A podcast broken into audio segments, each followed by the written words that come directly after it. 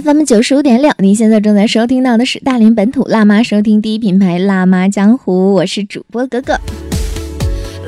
那今天呢，呃，来到直播间的这一位呢，非常的有身份，他的名字叫梁燕。如果说他是一位作家的话呢，他曾经出过《衣服会说话》《时光带不走的优雅》，还有《千万不要这样穿》等等。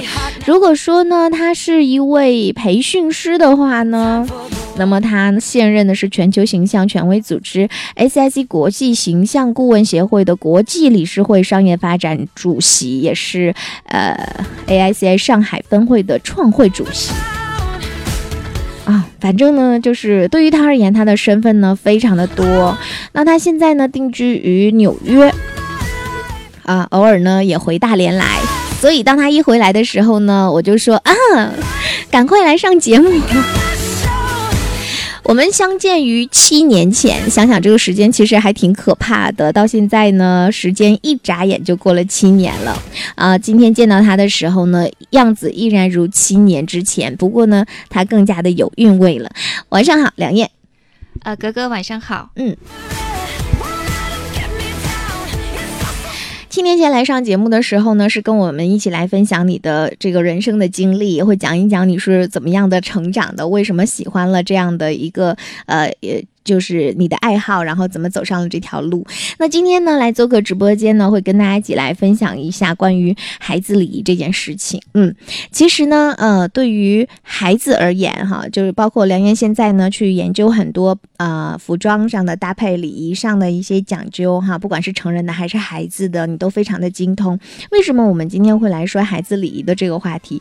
因为我们会发现说，呃。家长对礼仪的认知，首先就有误区。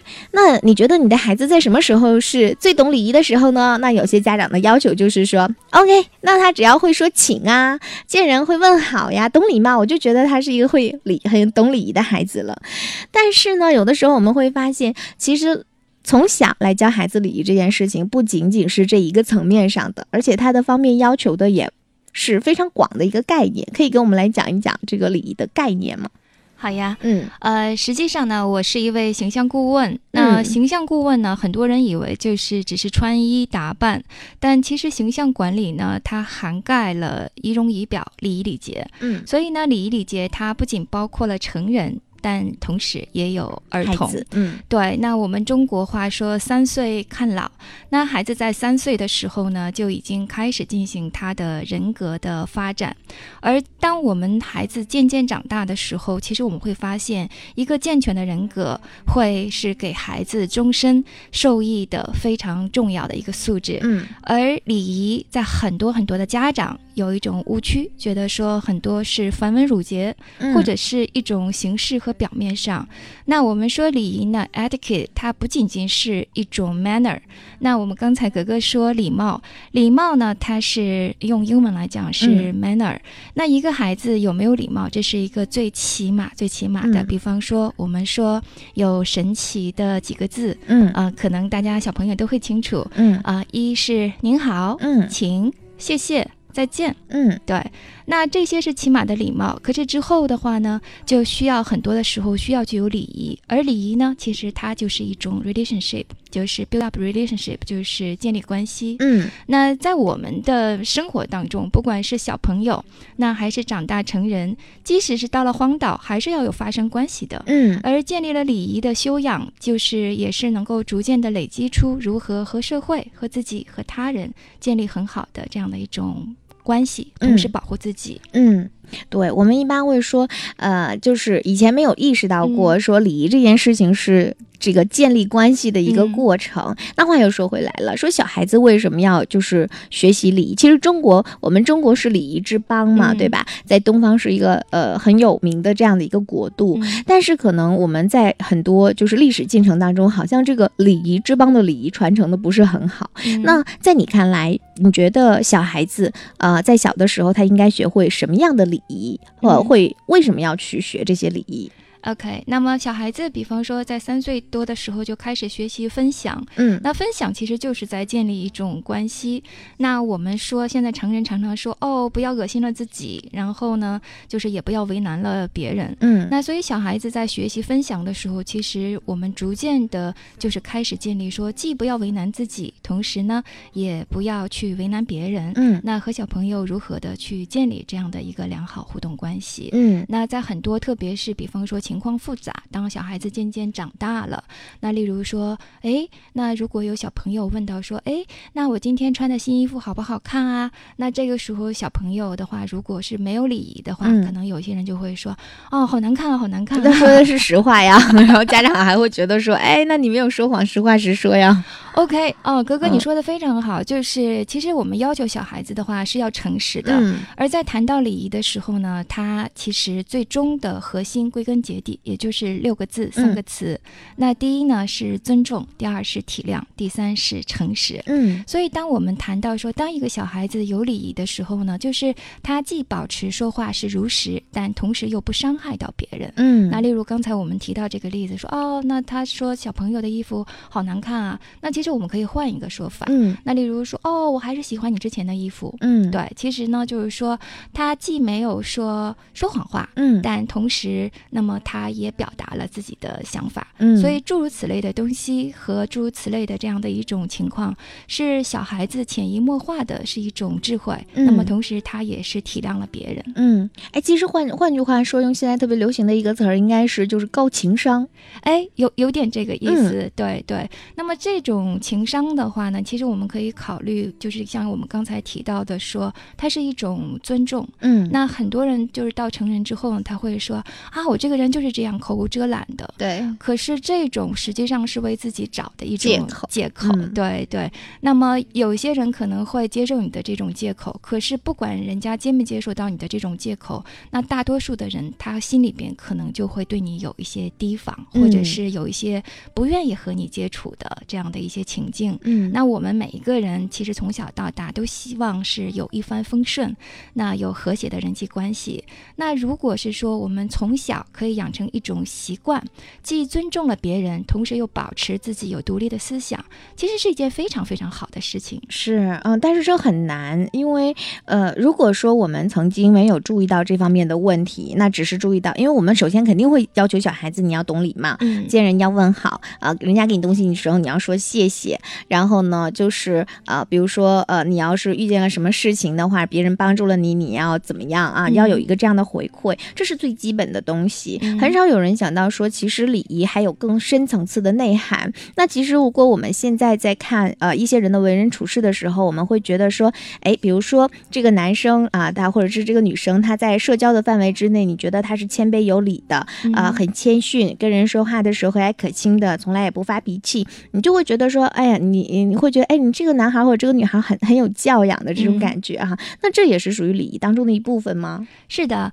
呃，我们刚才说到三岁看老，嗯，那么很多的时候呢，我们的习惯。我们的行为，那它就逐渐的点点滴滴形成了我们人格当中的一个部分。嗯，那很多时候人们对你的印象加分呐，或者是呃，你会感觉到好像人家莫名其妙的喜欢你，嗯，其实就是因为你可能看起来彬彬有礼，嗯，让人家看起来的话是很舒服，有亲和力。对对，所以激发起了呃，激发出了人们心中的这种美好，就愿意帮助你。嗯，而这些其实都是呃和小孩子是。礼仪有关系的。我记得我有一个朋友，那他的小孩啊，有一次去这个舞蹈室去跳舞的时候，那其他小孩子把很多的衣服，就是就是冬天冷嘛，脱脱了之后之后，就是胡乱的一扔，然后就跑到那边去开始跳舞了。嗯，但是他的孩子呢，就是进去之后把衣服脱下来，然后又很规矩的，然后给他叠到一边放起来。那就这一个举动，后来这个老师就跟妈妈说啊，我觉得你的孩子好像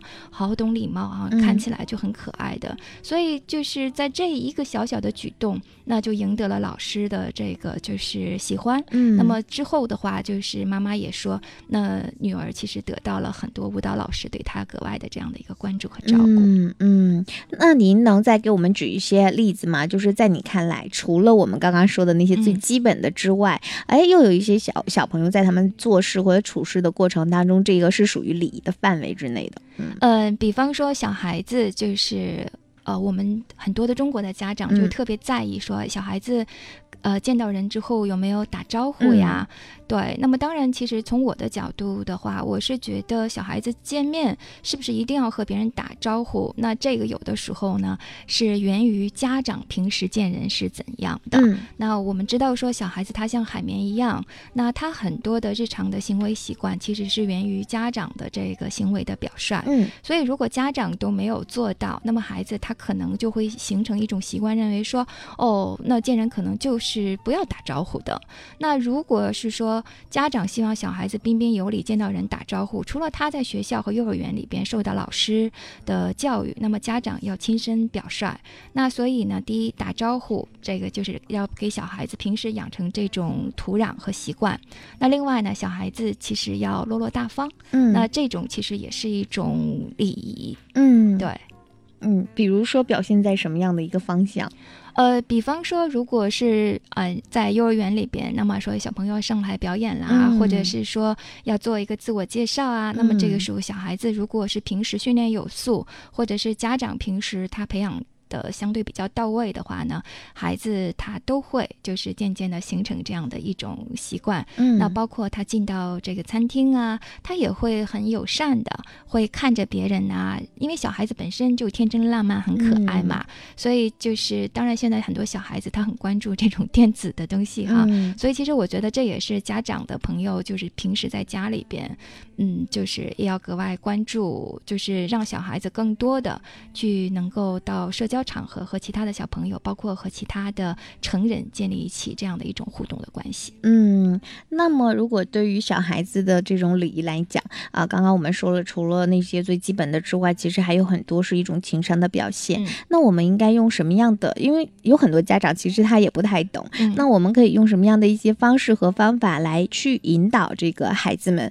或者是说我们会做哪一些的事情啊，或者是一些条条框框，可以让孩子们啊、对于这个在礼仪方面有所成长嘛，或者对他的这个有所帮助。嗯嗯，少儿的礼仪呢，它实际上分很多的层面，比方说嗯着装礼仪、嗯出行礼仪、嗯日常礼仪、嗯社交礼仪，那还有校园礼仪。嗯对，那么包括还有餐桌礼仪。嗯，对，那么比方说餐桌的礼仪的话，那这个其实在我们中国的传统嗯文化里边，啊、很多的家庭做的还是很到位的。嗯例如说筷子啊，怎样用啊，嗯，那包括在不能插在饭里。对对，这是最 起嗯码的。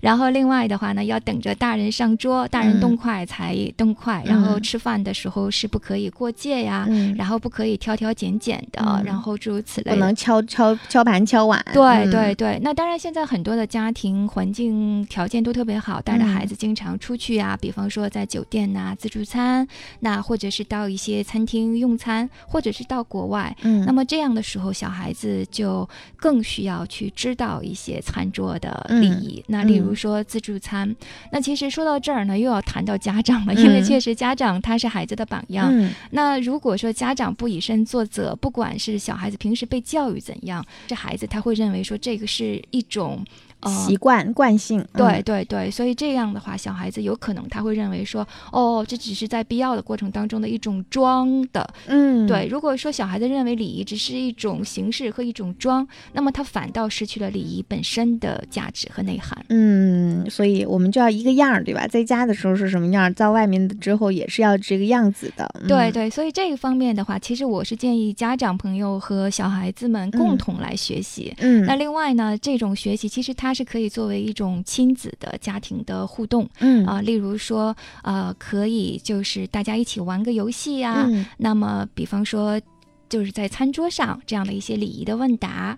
对，那么包括有一些家长可以进行一些情境式的教育，嗯，那在餐桌上或者是餐厅当中，给小孩子就是适当的去进行引导，怎样是合适的？那哪样又是不是恰当的？那为什么不恰当？那为什么又是合适？嗯，所以呢，让小孩子如果认为说，哦，这一件事情它是有这样的一些非常美好的啊这种理由，然后同时的话呢，又能够让自己过得很开心，那其实我觉得小孩子他渐渐的就会不会产生一种抗拒。对，一般我们肯定不会说，我告诉你啊，你不要再敲碗了，你知不知道这是不礼貌的？然后小孩就说，哎，我敲碗的时候，你的情绪啊，好有意思啊，好，我继续悄悄看。对 对对对，所以其实家长就是平时是怎样对待孩子，这个他对孩子的情绪啊，其实小孩子就是现在这种情商或者是情绪表达，呃，也是很重要。那另外包括其实像对我们刚才讲到小孩子的礼仪，还有着装的礼仪，嗯那有的时候小孩子他非要穿某件衣服，家长就会觉得说，哎，孩子好像不听话。嗯可是其实我们适当的要去挖掘一下，孩子为什么说他要穿这件衣服，或者他不要去穿那件的衣服。嗯那他虽然很小，可是他也有了自己的独立的主张审。美，嗯对，有审美，或者呢，孩子其实他也像成人一样有他的社交的需求。嗯，那他有的时候可能是在学校里边，或者是在幼儿园里看到其他的小朋友怎样做，或者不怎么样做，所以他有这种社交的最初的这样的一个需求。嗯，那么，因此家长如果只是盲目，或者是说只是武断的根据小孩子的这种行为，然后对小孩子有一个呃这种 judgment，就是、呃就是有一个判断，嗯。呃或者是觉得有一个结论，可能对小孩子并不是特别合适。嗯，这种还是好一点的。一般家长就是找好了衣服之后呢，就直接给小孩子穿。啊，你今天穿这件衣服啊，哎，你你今天穿这一身啊，来，妈妈嗯帮你换衣服。一般呃，家长是这样做的比较多。明白，嗯明白。那其实从小孩子的发展来讲，我是建议孩子到两到三岁的时候就开始逐渐的给他进行自己选择。那特别是当他年纪比较小的时候呢，因为家长给小孩的选择，其实也就是说，很多的家长希望把掌控权是放在自己的手上。嗯那他越到这这个就是说三岁之上的时候呢，就是孩子的这个自己的选择权，实际上是可以适当的放。比方说，有一种爱是为了放手，那嗯孩子就是这样。那有一天的话呢，他一定是要独立，就是出门的。所以家长如果在越早的时候可以培养孩子这种自立能力，那他未来自己单飞或者是融入到社会的时候，他自己的自立自强的能力就会越强。嗯，那么回到比方说小孩子两到三岁的时候呢，家长比方说可以给他选出两套衣服，然后跟小孩子说：“OK，你看宝宝在这两套衣服里边，你喜欢今天穿哪一身儿啊？”对，那么其实孩子他还是在你的管理之下，那进行选择，但是却是给到孩子一种就是自己选择、自己做主的。嗯呃，那同时的话，因为我这些年研究少儿礼仪嘛，那我记得。嗯，我常常就是会有的时候会给就是学员会放一首歌，那这种是孩子在西方的时候很小的时候的一首儿歌，那呃是一种英是英文歌哈，但是它的歌词我记得，其中有一句它就是说，你今天早上上学，嗯、今天起来穿衣服之前，你需要考虑几件事儿，那今天是要去干什么？是出去玩还是要出去上学？嗯那呃，今天的天气怎么样？是下雨啊，还是刮风？那就是是啊，今天还要去见谁？那么冬天的时候要穿棉袄，然后夏天要穿裙子，那诸如此类。所以就是他嗯在很小的时候给孩子培养了一种关于自己着装的，那同时场合的嗯啊、呃这样的一种礼仪的观念。嗯那比方说，其实我们长大成人之后，有的时候为什么你的人生过得好像比较纠结，是因为你总是觉得你的人生好像就是。自己的选择的能力相对的比较弱一些，嗯。可是如果小孩子从小他在进行这种选择的时候，其实他也是对一种结果的一种自负责任。对，那例如说，孩子他比嗯。较偏执，说 OK，我今天非要，比方说天特别冷的时候，嗯。我非要穿这个短袖哈。那其实如果是我，我是做妈妈的话，那么我会让孩子穿，但是的话呢，我会给他就是再准备一些相对比较厚的、嗯。就保暖的衣服。嗯。那么比方说他出去一冷的话，你让他感受到说 OK，、嗯为什么？就是不要让他最开始不建议他去穿这么少。那么在他特别一下子感受的时候，你赶快要把那个就是保暖的衣服给他换上啊。嗯所以，呃，这种情况下，实际上就是你要让孩子自己就是他意识到说。第一，那很多的时候我要自己承担的结果，但同时又有补救措施，其实对孩子也是一种培养。嗯，你让我想起了曾经有一个就是国外的妈妈，嗯然后她讲她养育她孩子的时候呢，她就给了她孩子这个钱，让她带孩子自己去买小鞋，就带她到商场里面。嗯然后其实这个妈妈看了一双很漂亮的鞋，可是她女儿呢看了一看见了一双就是她妈妈认为是很丑的鞋，嗯但是她女儿就觉得那双鞋好看。嗯那妈妈就说好，OK，你这两双鞋你可以选一双。结果她女儿就选了那双特别丑的鞋，嗯她穿着那双鞋就新鞋嘛，然后都有那种就哎穿上啊，让小小朋友看一下这种感受。他呢第二天呢就穿着这个鞋去幼儿园了，结果回来的时候就大哭的说所有的小朋友都说我这双鞋非常丑，妈妈我可不可以换另外的一双？嗯妈妈说不行，因为你已经买了这双是你自己选择的，如果它嗯不好看，你要承受这个后果。嗯所以你你这这个就是这个季度，嗯，这个夏天你就一定要穿着这双鞋了，嗯没有别的鞋的选择。那如果明年的啊、夏天我们再去买的时候，你才会有就是选择的呃选择另外的这个权利。就是、嗯结果他就穿了一个季度那很丑的那一双鞋，他就知道说哦，那我下次在选择的时候也要就慎重一点。嗯嗯对对，其实就像我们说这个，你从小形成的习惯，如果说孩子他从小的时候就会知道说，OK，我自己任何的选择都无所谓，反正有家长给我兜底啊。那特别是家庭条件，呃，好一点的，对对，嗯那孩子就会其实就无所敬畏了嘛。嗯。那其实一个人如果没有敬畏之心，长大之后是挺可怕的一件事。嗯。对，所以说我们可以从着装这件事情让孩子来自己去选择，而且呢，会我们一定要尊重他的选择。对，但同时又让孩子逐渐的能够就是意识到，就是自己的选择自己要嗯负责任。嗯嗯，对，这个是着装礼仪哈。嗯，对还有什么礼仪？呃，还有的话就是出行的礼仪。那比方说，小孩子他如果出行的时候搭乘交通工具呀、嗯那有有的时候，特别是小孩子第一次，他如果坐飞机啊、坐船呢，可能都会很兴奋。嗯对，所以在这一方面的话呢，家长要就是在出行之前，其实要适当的给小孩子一些必要的这方面的讲解讲解嗯或者是熏陶。对，嗯或者呢，就是要适当的去控制一下小孩子在当下。比方说，很多小孩子在坐飞机的时候很开心，就用脚丫呀，然后不断的去撞击嗯前面的座位啊，或者是嗯不断的把小桌板啊放来放下啊。对，嗯那虽然我们说鼓励孩子天性自由的发展，但并不是一个没有管理的。嗯对，所以诸如此类的呢，就是嗯。家长的话，其实在出行里诸如此类的。那另嗯外呢，其实还有就特别好玩，因为我嗯。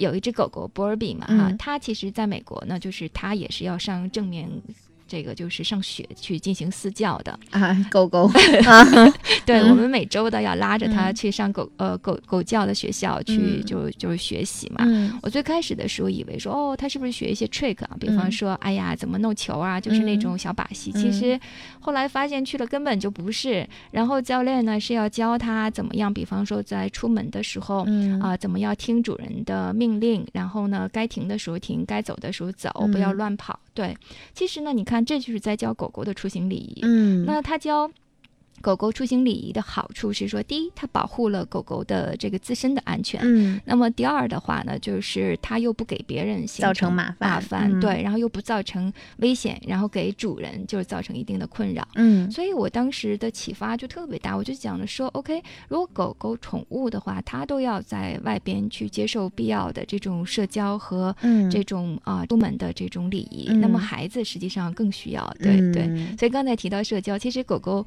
呃，在纽约就是有很多很多的狗狗公园嘛。其实嗯狗狗公园是因为狗狗这种动物，它就是需要是社交的，嗯所以就是它到公园呢，嗯、和其他的这些交往的话，其实也是一种社交。嗯那我想说的是，孩子其实他也是需要必要的社交，嗯包括呢，在国外呢，他会有这种就是到别的小朋友家里边嗯过夜呀。嗯那其实中国的家庭，我我觉得现在有很多的家庭也会嗯把小孩子送到好朋友家里边去过夜呀。那这种过夜的话，其实也是孩子从小锻炼的一种社交的礼仪。嗯那包括怎么样的去进行人际交往。那所以到别人家里边去做客的时候，也要有一个做客的礼仪。嗯对，嗯，其实有的时候我们会发现，如果父母就总是跟他讲，哎，我跟你说啊，你要这样这样这样，如果你不这样这样这样，你会怎么样怎么样怎么样？如果你总是跟他去讲这样的话呢，就是他实际上第一他没有亲身体会过，所以他不懂你在说什么。第二，你你说完之后呢，其实你没有让他走心啊，他会觉得说我妈妈好烦呢，这么唠叨，然后其实他也没有听进去多少东西。嗯，那我们之前呢一直在推呃小企鹅亲子阅读推广行动，我就是说。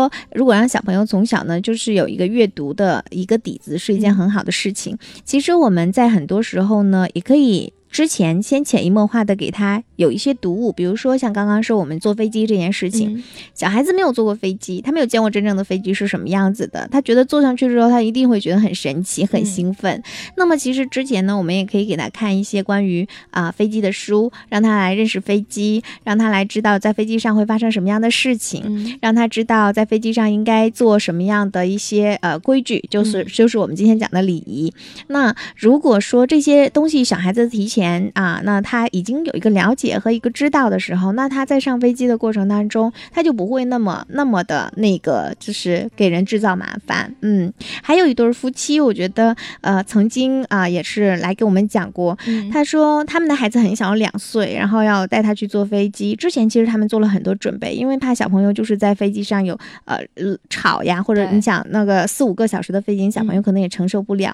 那其实他会准备一些小零食啊，然后还有一些。小玩具啊，还有一些故事书，然后然后呢，还会准备一些就是给大人吃的那个。呃，零食的礼物，为什么呢？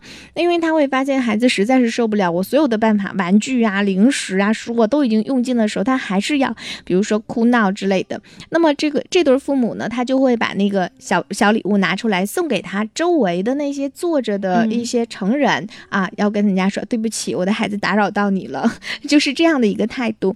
那我其实觉得，在他整个这个父母做的过程当中，他其实这种礼仪的形成，其实他会给孩子造成影响。的嗯，明白，对对，因为我常常是在进行国际的飞行嘛，所以有的时候会十几个小时。嗯，那这个过程当中也会经常的会见到就是小孩子呀，然后呃，其实大多时候呢，乘客就是带小孩子的时候，其实我发现就是大家做的都蛮好的。嗯，那确实就是，而且其实大多数的成人也都会理解孩子呢，就是。因为有的时候确实是没有办法，是家长控制哈和管理的。嗯，呃，但是的话呢，就是大家其实成人会正确的区分，比方说哪一些是属于小孩子，真的是属于天性使然。那么有一些的话，确实是呃家长是不进行必要的这样的一个约束和干预。对。那另外的话，就是我我记得有一次我坐飞机的时候，正好赶上是呃一对就是。中外联姻的这样的就是夫妇，那他们带了呃一对儿双胞胎，那呃男孩和女孩的时候就就会比较那个就是啊比较活活跃一些。那当时那个就是呃妈妈和爸爸确实觉得好像比较尴尬哈，但是其实他们其实也做了必要的准备，例如说他们调整了孩子必要的这个就是休息的时间，那就是在上飞机的时候就是就是逐渐就是减少就是让他醒着的时间，让他睡觉，然后同时的话呢就。就是妈妈会不断的和孩子，就是在进行像做游戏一样啊，对对，所以诸如此类的话，也都会减少孩子就是他吵闹的时间。嗯嗯，今天呢，我们请到了梁燕来跟我们一起分享关于少儿礼仪这一块儿。其实呢，我们在平时的生活当中呢，对少儿礼仪这一块儿呢，真的没有太大的一个概念哈，就是最基本的礼貌，我们是一定会做得到的。但是实际上呢，各种各样的礼仪，对于孩子成长的过程当中，对于他今后的影响。呢是非常重要的。那其实我们总结一下啊，那首先呢，我觉得如果首先啊，让你的孩子懂礼仪，首先家长就需要懂礼仪。所以啊，这件事情呢，对于我们的父母又是一个很严峻的考验了。因为首先你要懂。要会，你要知道什么是应该，什么是不应该啊！因为有很多家长可能也不会觉得说那个筷子插在饭里有什么问题呀，对不对？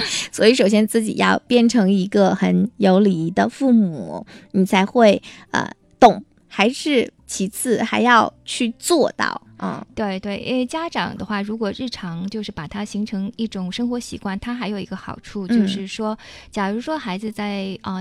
不小心如果是做的有一点偏差的时候呢，家长就可以及时引导和进行这样的呃一些调整。嗯。呃，因为如果家长自身对这方面比较就是迟钝，或者是啊、就是没有意识到的话，那孩子他的这种行为习惯就逐渐的话会养成了另外的可能是我们不希望的习惯。对，所以说首先要注意的是我们的父母，那么其次呢，就是对于啊、礼仪的这一块儿啊、嗯它的一个发展的过程，实际上是跟人呃产生关系的一个过程。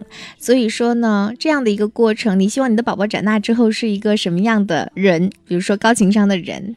呃，或者是给大家都留下一个很好印象的人，嗯大家都会觉得他是一个很有教养、很有礼仪的人，嗯，那么就要从小就开始培养他的这一切的礼仪。嗯对对，嗯，好的，非常感谢梁燕今天跟我们介绍了这么多，谢谢。嗯。好，谢谢大家，再见。